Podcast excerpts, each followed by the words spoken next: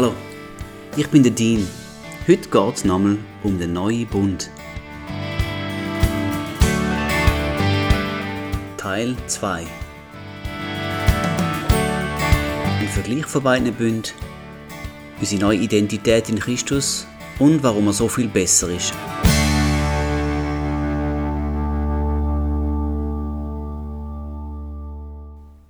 Im ersten Teil haben wir gesehen, dass der Wechsel vom alten Bund zum neuen Bund am Kreuz passiert ist.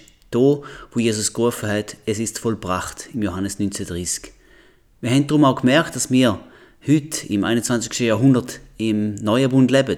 Wir haben gesehen, was ein Bund ist, was ein Blutsbund im Speziellen ist. Und der neue und auch der alte Bund, das sind ja zwei Blutsbünde. Wir haben den Blick geworfen auf den Bund, wo Gott mit dem Abraham geschlossen hat, ein sogenannter Vorschatten auf den neuen Bund. Und dann haben wir den alten Bund unter die Lupe genommen, schlussendlich auch noch den neuen. Was hat im alten Kulte, was gilt jetzt im neuen? Und als letztes Mal besprochen, dass es gefährlich ist, wenn man den alten Bund mit dem neuen vermischt. Heute wollen wir uns als erstes anschauen, wie das der Neubund im Alten Testament angekündigt worden ist. Die bekannteste Stelle im Alten Testament, wo der Neubund angekündigt worden ist, steht im Jeremia Kapitel 31, Verse 31 bis 34. Und weil sie so eine zentrale Stelle ist, lese ich sie dir vor. Siehe, es kommen Tage, spricht der Herr, da ich mit dem Haus Israel und mit dem Haus Juda einen neuen Bund schließen werde.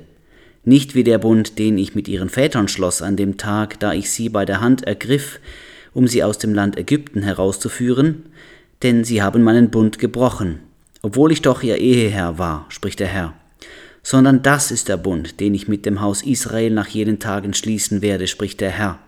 Ich will mein Gesetz in ihr Innerstes hineinlegen und es auf ihre Herzen schreiben, und ich will ihr Gott sein, und sie sollen mein Volk sein. Und es wird keiner mehr seinen Nächsten und keiner mehr seinen Bruder lehren und sagen, erkenne den Herrn, denn sie werden mich alle kennen, vom kleinsten bis zum größten unter ihnen, spricht der Herr, denn ich werde ihre Missetat vergeben und an ihre Sünde nicht mehr gedenken. Wir lernen Gewaltiges aus dieser Passage.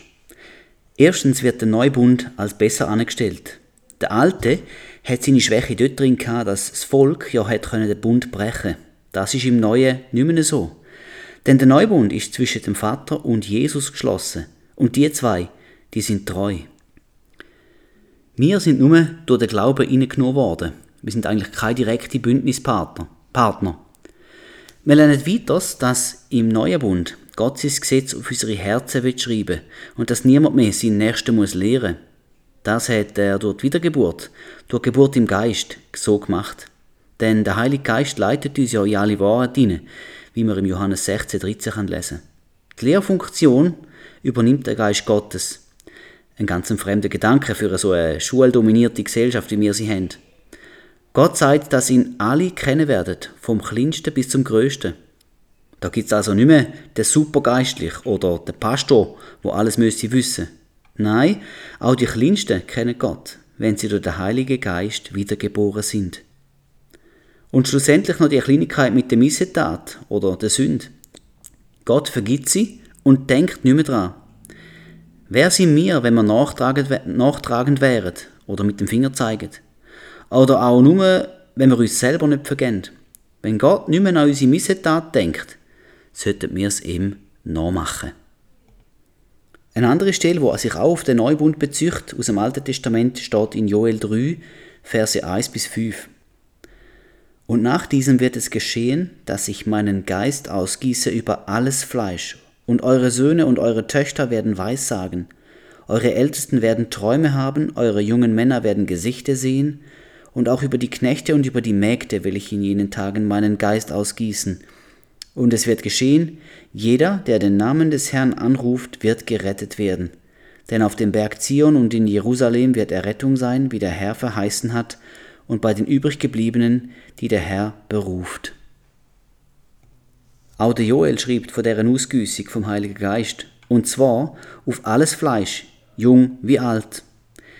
Im Alten Bund ist der Heilige Geist ja nur punktuell auf Menschen gekommen und auch nur für eine gewisse Zeit, beispielsweise beim König Saul. Im Neuen Bund kommen wir alle Anteil an ihm über. Und auch die einzige Bedingung erscheint da wieder. alle, die den Namen des Herrn anrufen. Oder nehmen wir die zwei Kapitel 53 und 54 vom Jesaja. Die beschreiben den Kreuztod Jesu und die damit verbundenen Folgen ganz klipp und klar. Einfach ein paar Highlights daraus raus. Meine Gnade wird nicht von dir weichen und mein Friedensbund nicht wanken, spricht der Herr, dein Erbarmer. Da steht im Jesaja 54, Vers 10. Oder, für wahr, er hat unsere Krankheit getragen und unsere Schmerzen auf sich geladen. Jesaja 53, Vers 4. Oder, doch er wurde um unserer Übertretungen willen durchbohrt, wegen unserer Missetaten zerschlagen, die Strafe lag auf ihm, damit wir Frieden hätten, und durch seine Wunden sind wir geheilt worden. Da ist der Vers 5 vom Kapitel 3, 4, 50. Der Herr warf unser aller Schuld auf ihn. 53, 6. Oder noch, durch seine Erkenntnis wird mein Knecht der Gerechte viele gerecht machen und ihre Sünden wird er tragen. Jesaja 53, 11. So habe ich geschworen, dass ich nie mehr über dich zornig werden, noch dich schelten werde. Jesaja 54, Vers 9. Es ist schlicht und einfach gewaltig, was der Herr Jesus durch sein Werk am Kreuz vollendet oder eben vollbracht hat. Ich sehe Friede, Erbarmen, Krankheit und Schmerzen hat er uns abgenommen, unsere Schuld hat er getragen, Gottes Zorn hat er abgewendet. Das ist der neue Bund. Er enthält viel Facetten, wo wir für unglaublich halten, weil wir einfach nicht so gelehrt worden sind. Und doch steht es seit Jahrhunderten schwarz und weiß in der Bibel. Ich habe einmal ein paar Vergleiche gemacht, einfach die wesentlichen Unterschiede von diesen beiden Bünden einander so ein bisschen gegenübergestellt und möchte das gerne mit dir teilen. Zum Beispiel im Alten Bund hätte der Mensch müssen leisten, um von Gott angenommen zu werden. Im Neuen hat Jesus geleistet, damit Menschen in ihm angenommen werden. Im Alten Bund sind Priester die Mittler zwischen Gott und den Menschen. Und im Neuen ist Jesus selber der Mittler. Im Alten Bund ist keine Wiedergeburt möglich und damit auch keine Erfüllung mit dem Heiligen Geist. Im Neuen aber können wir wiedergeboren werden und wir können auch mit dem Heiligen Geist erfüllt werden. Im Alten Bund haben die Menschen äußerliche Gesetze einhalten. Im Neuen hat Gott sein Gesetz auf unser Herz geschrieben, also auf unser Innerstes, so wie es in Jeremia steht. Im Alten Bund hat man müssen ein Verhalten antrainieren. Im Neuen haben wir eine neue Identität bekommen in Christus. Im Alten Bund haben Menschen ihre Gerechtigkeit durch das Einhalten von Gesetz erarbeitet und im Neuen Bund kommen Menschen die Gerechtigkeit und Heiligkeit von Jesus über durch ihren Glauben. Im Alten Bund sind es Werk im Neuen Bund sind es Gnade und Glaube. Der alte Bund hat nur einen Schatten von den zukünftigen Heilsgütern, das steht im Hebräer 10,1. Der neue Bund aber ist ewig. Und das steht im Hebräer 13,20. Noch ein letzter Vergleich. Das Gesetz hat gar nichts zur Vollkommenheit können bringen. Siehe Hebräer 7, Vers 19. Jesus aber im neuen Bund rettet uns vollkommen. Hebräer 7, 25. Denn er ist in Ewigkeit vollkommen. Hebräer 7, 28. Und wir sind für immer vollendet. Hebräer 10, 14. Die letzten Sätze, das sind so Schlagsätze oder Schlagwörter gewesen, wo jeder eigentlich ein Bibelvers ist aus dem Hebräer. Der zweite Korintherbrief äh, im Kapitel 3, das ist ein ganzes Kapitel, wo drin, dass der Paulus der Alte mit dem Neuen Bund vergleicht. Dort drin nennt er folgende paar Schlüsselerkenntnisse. Der alte Bund wird der Dienst des Buchstabens, der tötet, genannt. Und das ist ja schon ziemlich dicke Post, finde ich. Der neue Bund ist denn der Dienst des Geistes, der lebendig macht. Schon ziemlich ein krasser Vergleich. Der alte Bund ist der Dienst des Todes, und dann schreibt er noch, durch in Stein gegrabene Buchstaben. Und das in Stein gegrabene Buchstaben, das sind die zehn Gebote. Der Neubund, dem seid er denn der Dienst des Geistes, und der hat eine viel größere Herrlichkeit.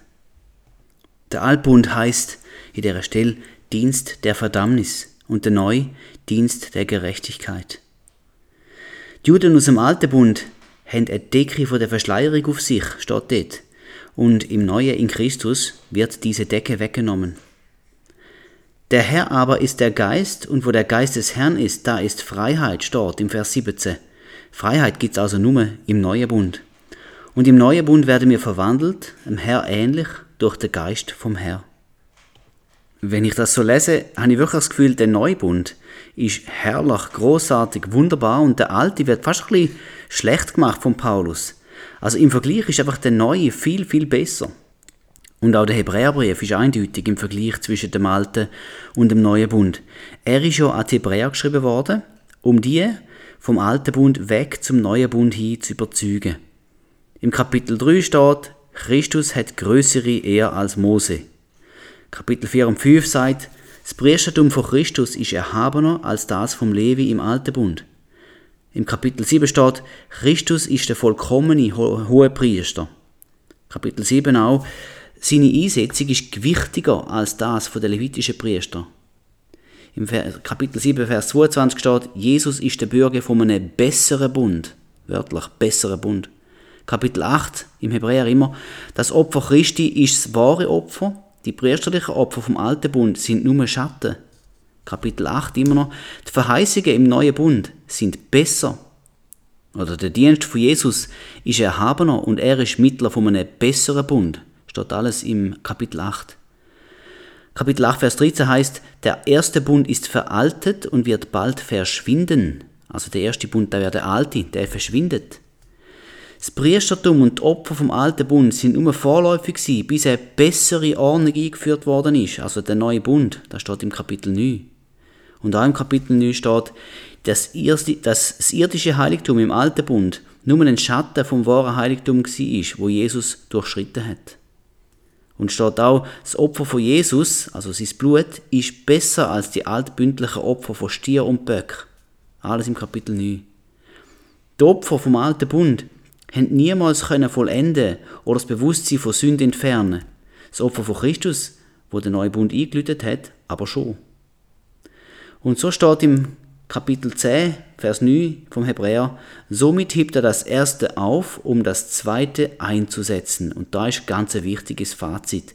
Der alte Bund ist aufgehoben und der neue Bund ist eingesetzt. Da müssen wir uns wirklich merken. Im alten Bund hat es immer Opfer gebraucht. Immer, immer wieder. Sie haben aber eigentlich nur an Sünden erinnert. Im neuen Bund sind wir geheiligt. Und zwar ein für alle Mal. Das steht im Kapitel 10. Und dann hat es im Kapitel 10, der Vers 18, wo heißt, wo aber Vergebung für diese ist, da gibt es keine Opfer mehr für Sünde. Es ist also ein einziges Opfer und es hat gelangt, um alle Sünde zu vertilgen. Vergangenheit, Gegenwart und sogar Zukunft. Der goldige Weg im neuen Bund, das ist der Glaube. Und der wird im Kapitel 11 vom Hebräer ausbreitet. Es ist aber der Glaube eine feste Zuversicht auf das, was man hofft, eine Überzeugung von Tatsachen, die man nicht sieht. Das steht im Hebräer 11.1. Das ist es. Dadurch werden wir Teil vom neuen Bund. Und damit kommen wir auch in die Ruhe Gottes, wo das Volk Israel nicht eintreten können, wegen ihrem Unglauben. Das mit dem, was ich jetzt gerade gesagt habe, ist im Hebräer 3,19, dass Israel nicht in die Ruhe eintreten wegen ihrem Unglauben. Wir müssen uns also ganz sicher sein, dass der alte Bund aufgehoben ist. Er ist veraltet und er ist auch verschwunden. Heute leben wir im neuen Bund und das Alte, alles Alte, was wir noch vom alten Bund haben, sollten wir rausschmeißen, rausjetten und wegverbannen. Ich hoffe, dass, nachdem da so deutlich rausgekommen ist, dass der alte Bund vorbei ist, und der Neubund so viel besser ist, dass du wie mit mir zusammen einfach entscheidest, ich will nichts mehr vom alten Bund. Denn der alte Bund ist nicht vollkommen gewesen. Wir sollten uns ausstrecken nach einem reinen, unverfälschten neuen Bund. Und alles Alte, also alles Alte aus dem alten Bund, hat im neuen Bund absolut und gar nichts mehr zu suchen. Und da ist auch der Punkt, wo die ganze Geschichte jetzt ein bisschen mehr Fleisch und Knochen überkommt, wo es ein bisschen brisant wird. Wir reden im Folgenden über Religiosität oder auch Legalismus, also quasi Gesetzlichkeit, auf Gesetz fokussiert. Der Fluch vom alten Bund ist ja gewesen, dass es niemand hat können schaffen, alle Gesetze einzuhalten. Das Gesetz ist der Lehrmeister gewesen, auf Christus an. Das steht im Galater 3, Vers 24. So ist also das Gesetz unser Lehrmeister geworden auf Christus hin, damit wir aus Glauben gerechtfertigt würden. Oder im Galater 3,19 steht auch noch etwas Wesentliches. Wozu nun das Gesetz? der Übertretungen wegen wurde es hinzugefügt, bis der Same käme und so weiter und so fort. Das Gesetz vom Alten Testament, das ist das Gesetz, vom, wo, Gott an Mose gegeben hat, es hat also niemals den Anspruch gehabt, Menschen gerecht zu machen. Der Sinn und der Zweck vom Gesetz war, die Menschen auf Christus anzuführen. Ihnen ihre Bedürftigkeit nach einem Erlöser zu zeigen. Und wo der Erlöser gekommen ist und das Gesetz erfüllt hat, ist es nicht mehr nötig gewesen. Also das Gesetz ist nicht mehr nötig gewesen. Die Religion und der Legalismus hat uns weiß gemacht, dass es gewisse Sachen gibt, die ein wiedergeborener Christ müsste tun, um Gott zu gefallen. Zum Beispiel, und das klingt jetzt alles sehr schön und fromm, aber zum Beispiel, du musst täglich die Bibel lesen. Oder du musst beten und fasten, den Gottesdienst besuchen, den Zehnte zahlen und so weiter. Das sind alles fromme Tätigkeiten und die sind auch nicht falsch an und für sich. Sie sind aber in der Hinsicht falsch, dass sie unsere Annahme bei Gott es kein bisschen verbessern. Es gibt keinen besseren Christ. Das geistliche Wetteifern, also zum Beispiel wer am längsten und am leidenschaftlichsten beten kann, ist total fehl am Platz. Denn der Grund liegt auf der Hand. Der steht im Römer 3, Vers 22 bis 24. Denn es ist kein Unterschied, denn alle haben gesündigt und verfehlen die Herrlichkeit, die sie vor Gott haben sollten, so dass sie ohne Verdienst gerechtfertigt werden durch seine Gnade, aufgrund der Erlösung, die in Christus Jesus ist. Die jahrzehntelang eingeübte religiöse Frömmigkeiten oder Tätigkeiten aus unserem Denken zu entfernen, das ist unsere Aufgabe. Gott macht das nicht für uns. Da musst du wirklich ganz klar und bewusst sein. Im Römer 12, 2 steht nämlich, und passt euch nicht diesem Weltlauf an, sondern lasst euch in eurem Wesen verwandeln durch die Erneuerung eures Sinnes, damit ihr prüfen könnt, was der gute und wohlgefällige und vollkommene Wille Gottes ist. Eben Römer 12, 2. Wir sind dafür verantwortlich, unser Denken zu erneuern. Und das kann es Weile dauern, denn vielfach ist es ungemütlich, alte Denkweisen über Bord zu werfen. Es ist auch ich sage jetzt so Anführungszeichen, schade, schöne Lieder aus dem Repertoire streichen, wo aber altbündliches Denken beinhaltet, wie zum Beispiel, da kennst du vielleicht, You Give and Take Away. Das kommt vom Hiob, wo doch Gott noch nicht so kennt hat, wie wir ihn heute kennen. Es ist auch nicht so einfach, die Rolle vom Pastor, also vom Gemeindeleiter, vom Hirten und Hüter der Seelen zu trennen. Da ist der 1. Petrus 2, Vers 25. Wir haben den Hirt. Jesus, er ist der gute Hirt. Und es braucht kein Mensch, wo Mittler wäre zwischen uns und Gott. Jesus ist es direkt. Es ist sogar regelrecht schwierig, sein Gebetsleben zu verändern, wenn man nicht mehr um Sachen bitten oder betteln sollten, wo uns im neuen Bund schon gehören. Zum Beispiel, ach Herr, begleite doch bitte meine Kinder.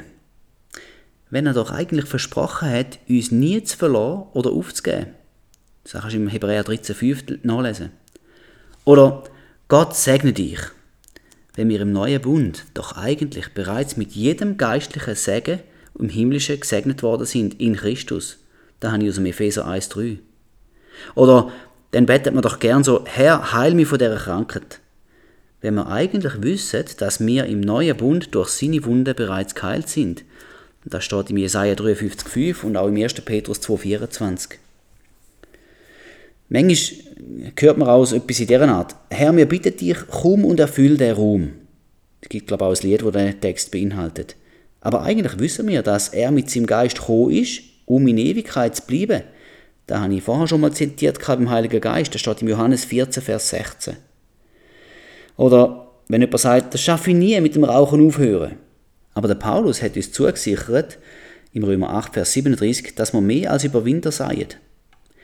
Im Neuen Bund gehört uns der Sieg, uns gehört die Autorität über geistliche Mächte, uns gehört die Erlösung, uns gehört Gerechtigkeit und Heiligkeit, auch Freiheit, Heilig gehört dazu, Versorgung. Wir sind Söhne und Töchter vom Allmächtigen, wir haben schon die Frucht vom Geist aus dem Galater 5, Vers 22. Und drum müssen wir auch nicht mehr darum bitten, wenn sie es ja schon gehört. Weißt, in all diesen Bereichen umzudenken, das braucht wirklich ein offenes Herz. Und wenn du denkst, das geht ja aber gar nicht. So bedenk, Wie erfolgreich ist dein Glaubensleben bis heute? Gehst du, wie die Bibel sagt, von Sieg zu Sieg? Ich hoffe, du hast gemerkt, dass ich ein Fan bin vom neuen Bund. Der neue Bund ist einfach genial. Er ist unschlagbar. Er ist Gottes ursprünglichste Idee für uns. Und er steht für unsere Befreiung. Wenn man ihn jedoch einseitig betrachtet, dann kann man auch eine Schlagseite bekommen. Auf zwei Seiten hin. Ich habe das ganz eindrücklich gefunden beim Lesen von den beiden Paulusbriefen, einerseits an Galater und andererseits an Korinther. Die eine Schlagseite. Der Neubund befreit uns vor allem Müse. Wir sind frei, es kommt nicht mehr darauf an, wie wir uns verhalten, denn unser Status ist ja alles, wir sind erlöst und wir können mit unserem Verhalten auch nichts mehr daran ändern. Auf die Spitze treiben, die Sünde ist eigentlich egal. Das ist die Haltung von Anspaner Korinther. Dort hat Unordnung geherrscht, Orgien beim Abendmahl, sexuelle Auswüchse. Unglaublich, aber der Paulus korrigiert den Zustand. Er ruft zur Ordnung auf und sagt, es ist mir alles erlaubt, aber es ist nicht alles nützlich. Es ist mir alles erlaubt, aber es erbaut nicht alles. Das steht im 1. Korinther 10, Vers 23. Das ist die Einschlagseite. Also ein bisschen gar liberal, ein bisschen gar frei. Das andere Extrem, der Neubund ist gut, aber wir sollten uns doch schon richtig verhalten. Richtiges Verhalten haben wir ja im alten Bund gelernt. Also nehmen wir mal von dort ein paar Sachen über in neuen Bund, zum Beispiel Beschneidung als Zeichen oder Fest als Erinnerungen. Auch da griff der Paulus vehement ein. Ihr seid losgetrennt von Christus, die ihr durchs Gesetz gerecht werden wollt. Ihr seid aus der Gnade gefallen. Im Galater 5, Vers 4. Und weißt, in Gesprächen über den überragende, wunderbare neue Bund begegne ich beiden Schräglagen immer wieder. Zum Beispiel, aber wir sollten doch den Sabbat halten. Oder können wir denn jetzt die zehn Gebote einfach vergessen? Oder, hm, aber da motiviert ja jetzt Menschen zur, Menschen zur Sünde. Es ist tatsächlich ein kleiner Seiltanz zwischen diesen Extremen. Aber ich möchte es mal so formulieren. Unseren Status, wer wir sind, der Zuspruch, das hängt einzig und allein vom vollbrachten Werk am Kreuz ab, ob wir in Christus sind oder eben nicht. Wer glaubt, wird gerettet und der hat im Geist die neue Identität. Nichts von dem, was wir tun, ändert daran etwas, weder ins Positive noch ins Negative. Und beides wird versucht. Zweitens, unseren Wandel, wie wir uns verhalten, der, der sogenannte Anspruch. Als Erlöste ist es für uns doch das Normalste dass wir unserem Liebhaber, unserem Brütigam auch gefallen wollen. Wir sind eins mit ihm im Geist, so sagt es die Bibel, und wollen uns von ihm leiten lassen. Aber wenn wir dadurch nicht mehr von ihm geliebt werden, wollen wir doch so sein wie er nicht. Und darum verwerfen wir natürlich die zehn Gebote nicht, weil wir darin sehen, welche Werthaltungen Gott hat. Wir müssen kein Gesetz erfüllen. Wir sind davon befreit, aber du sollst nicht Ehe brechen oder du sollst nicht töten. Die sind jetzt im neuen Bund nicht plötzlich falsch. Das ist natürlich schon immer noch richtig. Und kurz zusammengefasst, was du im Inneren bist, der neue Mensch, das sollte man auch im Äußerlichen sehen. Also in deinen Äußerungen, wie du lebst, was du tust, wie du dich verhaltest. Wenn man es nicht sieht, ist schon die Frage, was hat sich im Inneren überhaupt geändert? Wir kommen jetzt zu einem Themabereich, wo genial ist, eben so wie der neue Bund halt ist, und zwar, was das bedeutet in Christus unsere neue Identität. Das, was vom neuen Bund von vielen Christen nicht in voller Tiefe begriffen wird, ist unsere neue Identität in Christus. Die kannst du nicht genug betonen. Die Bibel spricht uns, und wieder speziell in der Paulusbrief, Eigenschaften zu, die mit menschlichen Augen schlicht so scheinen, als wäre es zu gut, um wahr zu sein. Ich habe schon Menschen die neue Identität über sich selber aussprechen lassen und gewisse Aussagen haben sie fast nicht über ihre Lippen gebracht. Jetzt musst du vielleicht auch selber überlegen, könntest du das über dir selber aussprechen? Ein paar Auszüge davon samt Referenzen. Ich bin geheilt. 1. Petrus 2,24. Ich bin gesegnet. Epheser 1,3. Ich bin heilig, untadelig und unverklagbar. Kolosser 1,22. Ich bin erlöst. 1. Korinther 1, Vers 30. Ich bin geschaffen in wahrer Gerechtigkeit und Heiligkeit. Epheser 4, 24. Ich bin die Gerechtigkeit Gottes. 2. Korinther 5, 21. Ich bin heilig. Epheser 4, 24. Ich bin frei, Johannes 8, 31 und 32 und 36. Ich bin der Sünd gestorben, Römer 6, Vers 2. Ich bin weise, 1. Korinther 1, 30. Ich habe eine göttliche Natur bekommen, 2. Petrus 1, Vers 4. Ich bin errettet, Titus 3, Vers 5. Ich bin von jeglichem Fluch erlöst, Galater 3, 13. Ich bin Erbe von Gott und Miterbe mit Christus. Römer 8, 17. Ich habe den Sinn von Christus oder das Denken von Christus. 1. Korinther 2, Vers 16. Ich bin von der Macht von der Sünde befreit. Epheser 1, 7. Ich bin ein Bürger vom Himmel. Epheser 2, 19. Ich bin mehr als ein Überwinder. Römer 8, 37. Ich bin siegreich. Matthäus 18, 18 bis 20. Ich schäme mich nicht. Römer 1, 16. Ich bin geliebt. Johannes 3, Vers 16. Ich bin angenommen. Römer 15, 7. Ich sitze mit Christus an himmlischer Ort. Epheser 2, Vers 6. Ich bin ein Kind von seiner Liebe. Epheser 5, Vers 1. Mir ist vergehen, und zwar in der Vergangenheit, in der Gegenwart und in der Zukunft. Kolosser 1, Vers 14. Ich habe Frieden mit Gott. Römer 5, 1. Ich bin dazu vorherbestimmt, erfolgreich zu sein. Psalm 1, Vers 3. Ich bin auserwählt. 1. Petrus 2, 9. Ich bin vollkommen in Christus. Kolosser 2, 9 und 10. Ich bin das Haupt und nicht der Schwanz. 5. Mose 28, 13. Ich habe Gunst Gottes. Epheser 2, 7. Ich bin Gottes Meisterstück. Epheser 2, Vers 10. Da ist jetzt ein bisschen viel gewesen, und ich gebe es ja zu. Aber es ist enorm wichtig, dass wir das, was wir in Christus haben, was Gott in ihm uns geschenkt hat, dass wir das anerkennen. Und er hat über uns gesagt, darum ist jemand in Christus, so ist er eine neue Schöpfung. Das Alte ist vergangen, siehe, es ist alles neu geworden. Im 2. Korinther 5, Vers 17 zum es deutlich machen, gell? Aus uns selber sind wir das alles im Fall nicht. Aber weil wir in Christus sind, können wir alle die Aussagen von vorne ohne Zurückhaltung für uns in Anspruch nehmen. Das wäre eine gute Übung. Kannst du nochmal zurückspulen und all die Aussagen über dir aussprechen. Weil das bist du, wenn du wiedergeboren bist und Jesus zu deinem Herr gemacht hast. Wenn du also in ihm bist, bist du das alles auch. Ich möchte noch ein Unterkapitel aufschlagen, und zwar zum Thema nehmender Glaube. Der Begriff nehmender Glaube, der kommt so in der Bibel nicht vor. Er ist vom Reinhard Hirtler geprägt worden, da gebe ich gerade zu, aber ich finde ihn genial. All die wunderbaren Zusprüche von gerade vorne, unsere neue Identität, alles, was Gott für uns schon tun hat, das sind Fakten. Ein Fakt ist eine Tatsache im Unterschied zu einer Verheißung. Verheißungen sind alle es aber sie liegen ja irgendwo in der Zukunft. Da konzentrieren wir uns jetzt auf Tatsachen im neuen Bund. Wie einfach ich pick ein Beispiel raus, Kolosser 1, Vers 22, wo, wo ich vorher auch gesagt habe, ich bin heilig, untadelig und unverklagbar. Die Bibel sagt, dass wir das sind und nicht, dass es irgendwann in der Zukunft so wird sein.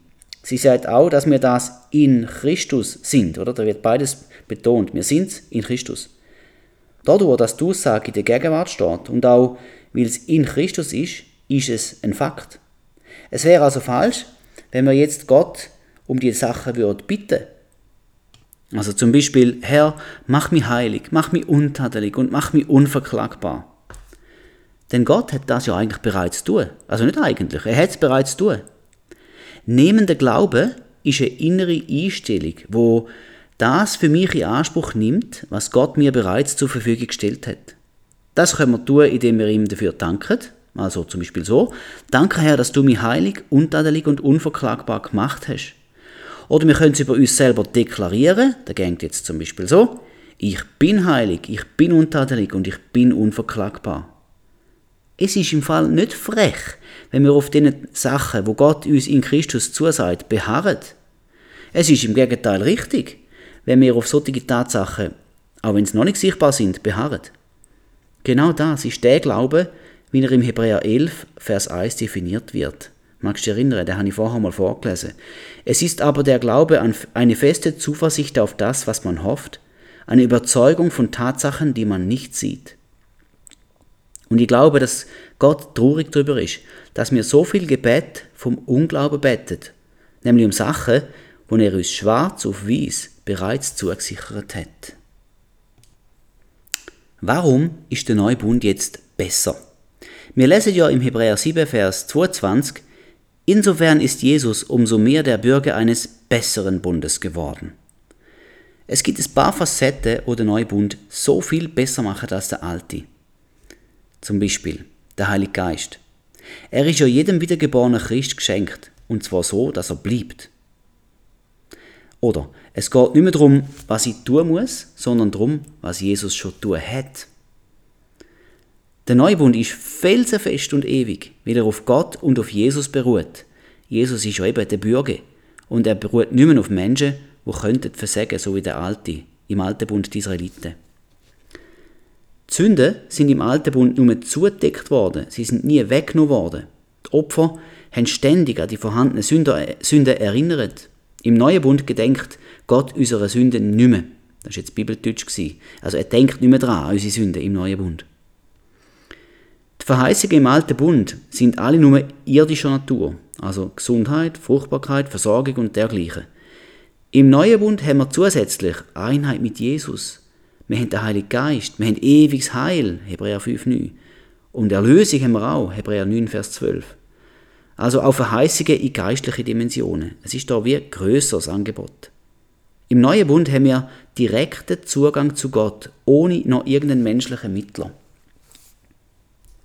Unsere Herzen sind beschnitten worden und nicht bloß das Fleisch. Es braucht auch kein Opfer mehr, denn Jesus hat sich ein für alle Mal selber für uns geopfert. Und Gott lebt in uns. Wir sind jetzt sein Tempel, nicht mehr in Gebäude. Wir sehen, und ich glaube, es ist ziemlich eindeutig, der Neubund ist besser, genialer. Er ist sowieso der Bund, wo jetzt gilt, der alte gilt gar nicht mehr. Und darum sollten wir ihn lieben. Darum sollten wir ihn versuchen zu verstehen, anzuwenden und nur noch im neuen Bund zu leben. Alles Alte, alles Zusätzliche müssten wir ausmisten. Und wir kommen noch zum letzten Aspekt. Wie wirkt sich jetzt der Neubund in unserem Leben aus? Das ist das Gebet. Wir erkennen, wenn wir im neuen Bund sind, wie Gott uns sieht, und wir anerkennen das auch. Wir sehen, was er uns geschenkt hat und bitten nicht darum, sondern wir danken ihm dafür. Also für das, was er uns schon geschenkt hat. Wir nehmen das Wort Gottes ernst und nehmen es im Glauben an. Wir nehmen die Autorität Jesu an und gehen mutig voran, indem wir den Segen von Gott aussprechen über uns und über unsere Mitmenschen. Wir gebüten Krankheit, Dämonen, wehren Gedanken, wo sich gegen die Erkenntnis Gottes erheben, ab. Wir lernen ganz neu zu beten, indem wir das Schwert vom Geist ergreifen, wo das Wort Gottes ist.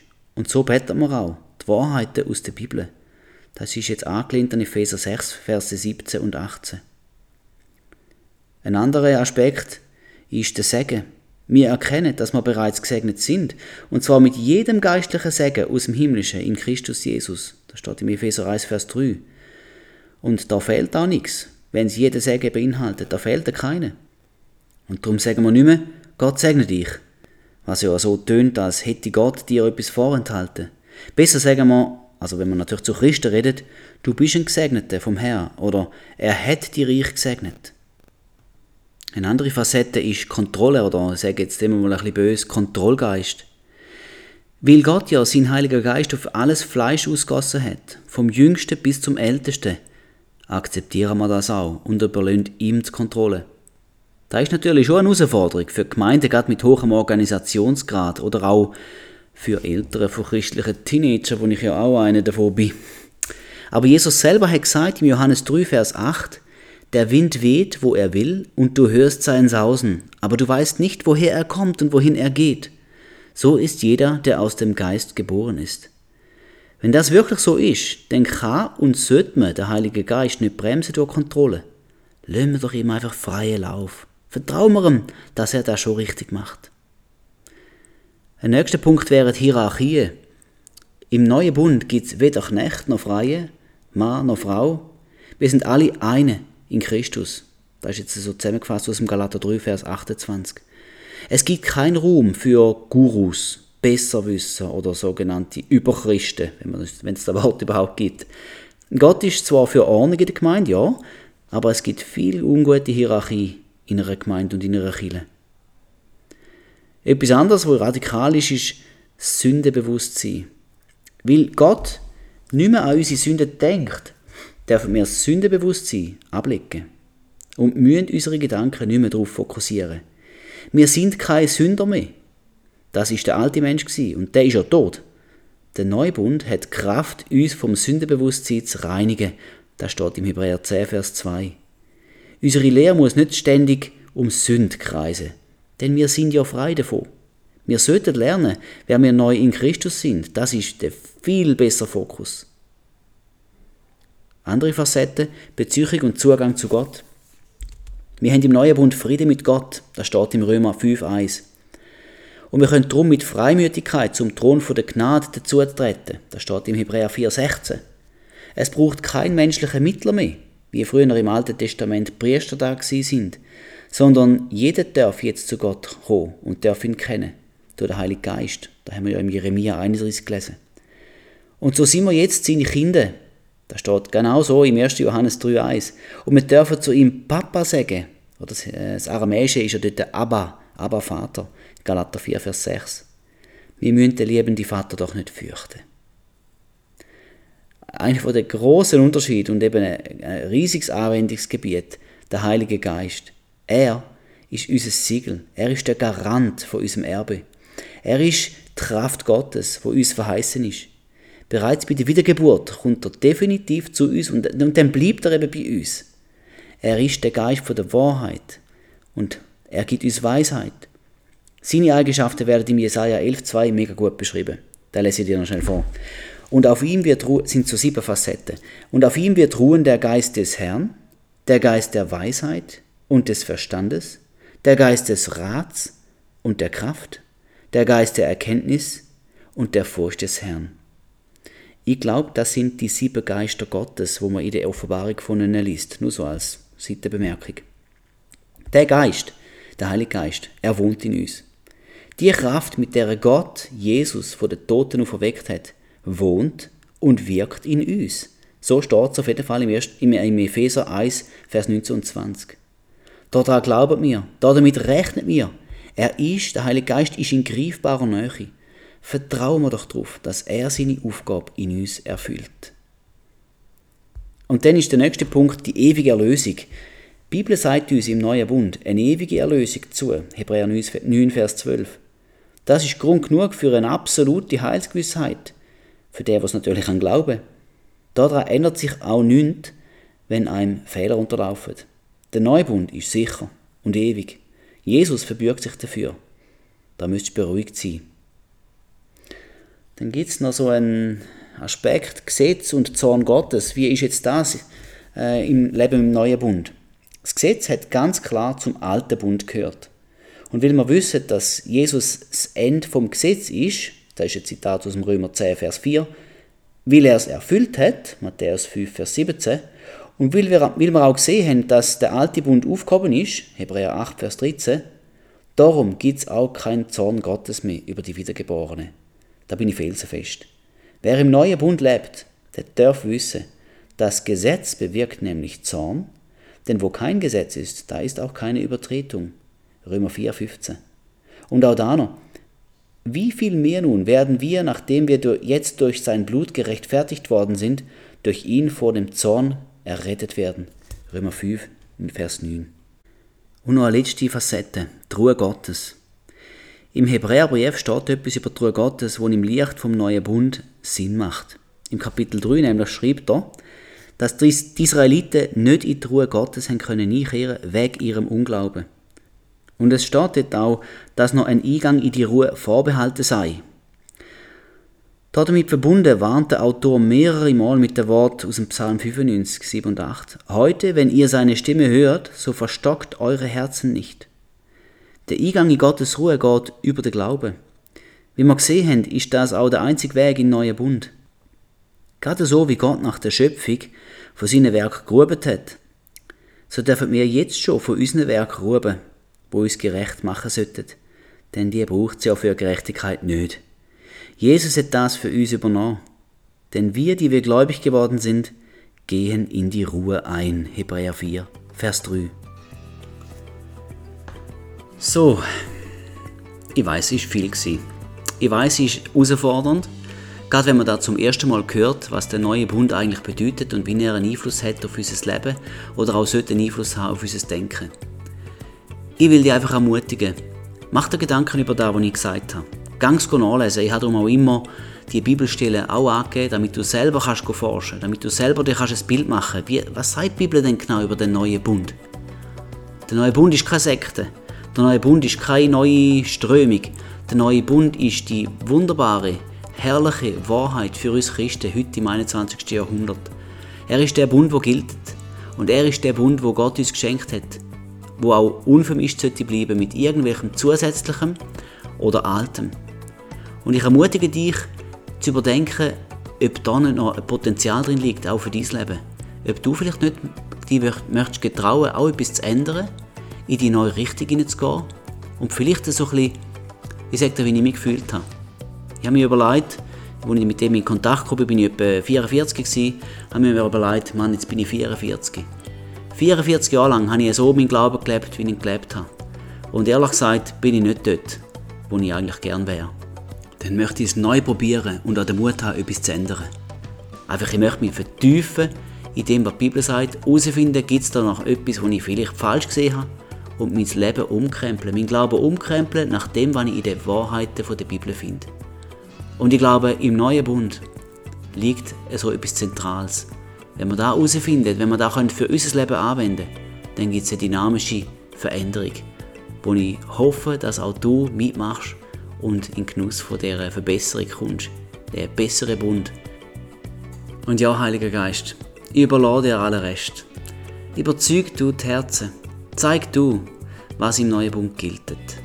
Und gib du Motivation und Kraft, das zu verändern in unserem Denken und Tun und Handeln und Glauben, was nötig ist, damit wir näher an dich herankommen können und an den wunderbaren Zustand vom Leben in ganzer Fülle, in dem wunderbaren neuen Bund, wo du, Jesus, mit deinem kostbaren Blut für uns zahlt hast. Danke, danke, danke, du großer Gott, für den neuen Bund. Ich will nur noch im neuen Bund leben und nichts als, nichts Zusätzliches mit dazu mischen. Lob und Dank sei dir. Amen.